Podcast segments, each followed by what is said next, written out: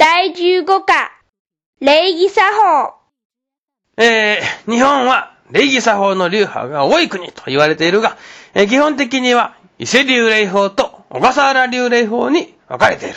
伊勢流礼法の皮切りは室町時代だが、江戸中期に伊勢貞武が数百巻に及ぶ礼法の本を書き、えー武家礼法の一大勢力となった。あそれに対して、後醍醐天皇の頃、小笠原流礼法が成立して、江戸時代になると、武家礼法におけるもう一方の大勢力となった。えー小笠原流礼法は、霊視が幅広く、えー修行も厳しいので、石の上にも3年のつもりでなければ、マスターできないと言われている。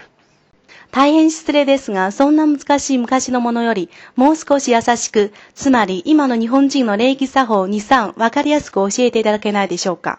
おい、君、なんと生意気な。うん、まあいいか。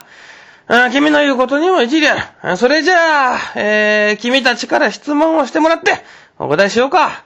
あ、はい。私は人を紹介するとき、どちらを先にすべきなのか、いつも迷っちゃいますが。うーん、まあ、だいたい目下の人や親しい人を先にという順序を念頭に置けば間違いがないだろう。うーん、具体的に言えば、年少者と年長者の場合は年少者を先に、え少数と多数の場合は少数を先に紹介するね。え自社と他社の場合は自社のものを先に、男女の場合は男性を先にと。うん、もちろん、それも臨機応変で、実際の状況に応じて判断することだ。例えば、女性が親しい友人で男性は知人の場合、女性を先に紹介するんだよ。お祝いをもらったとき、お返しをするでしょう。それに何か決まりみたいなものがありますか？うん、そうだね。決まりというほどのものでもないが、えまずお祝いをもらったら、えどんな場合でも礼状を出す方が無難だろう。え返礼を差し上げるとき、目上に薄く、目下に厚くというのが原則だ。例えば、刑事の場合は、目上には半返し、目下は全返しだ。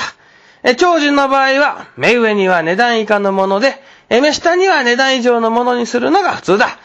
うん、ただし、お祝いをもらうと必ずお返しするというわけでもない。例えば、えー世話した人からのお礼や入学、卒業、誕生日、栄転、病気、災害などの場合のお祝いやお見舞いだと、お返しはいらないとされている。あそれも状況や人によって多少違うが、うん、私が出版祝いをいただいた時には、出版した本を贈呈するか、出版祝いの3分の1で土産を買って返礼したりしたよ。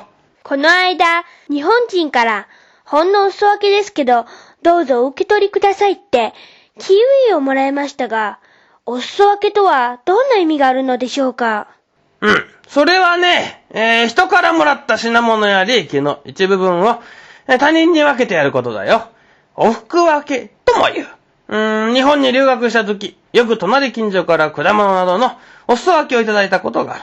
器に入れてくださった場合、私はいつもその器に中国の土産や、うん手作りの餃子を入れてお返ししたものだ。二枚重ねの半紙を二つに折った上に乗せて返すというのが、うん昔の式体だったそうだが。私たちは就職したら名刺が必要でしょ？名刺を出す時の礼儀作法を教えてくださいませんか？うーん、そうだね。え中国人は普段、名刺を持ち歩く習慣がないが、会社人間になれば、やはり、名刺を持つ習慣が身につくと、あそれだけ得だろう。え名刺は目下の人が先に出すべきだ。名刺に印刷した文字を、相手に向けて差し出すことも礼儀だ。相手から受け取った名刺に、必ず目を通してから、名刺入れに収めることも忘れちゃいけない。うん、商談相手の場合、受け取った名刺を目の前に置いて、え時々名前などを確認しながら話を進めた方が便利だろう。え商談が終わった後、名刺を持ち帰らなくてはいけない。えそうしなかったら、大変失礼なことになるから。えもらった名刺は分類して、日付を書いておくと、うん、後々非常に便利だ。うん、ほんの触りだけれど、えー今日はこの辺にしようか。